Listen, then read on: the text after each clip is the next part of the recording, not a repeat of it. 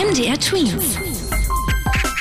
Dein 90 Sekunden Corona-Update. Deutschlandweit sind jetzt 200.000 Schüler in Quarantäne, weil es Fälle in den Schulen gab. Über 20.000 davon haben sich laut den Zahlen der Kultusministerien nachweislich mit Corona angesteckt. Besonders viele Schüler trifft es in unserer Bundeshauptstadt Berlin. Allein dort sind im Moment 1.500 Schüler und über 400 Lehrer mit dem Coronavirus infiziert.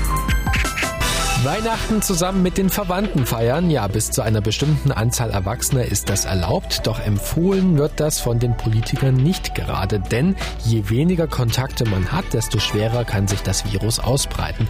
Trotzdem, vor allem in den östlichen Bundesländern, also auch hier in der Tween Zone, wollen laut einer ARD-Umfrage nur gut die Hälfte der Menschen ihre Kontakte an Weihnachten einschränken.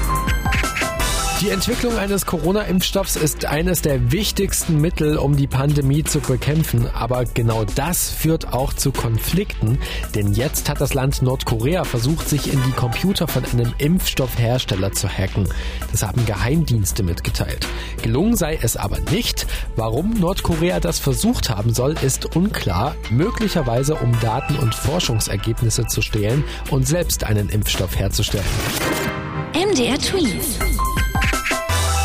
Dein 90 Sekunden Corona-Update.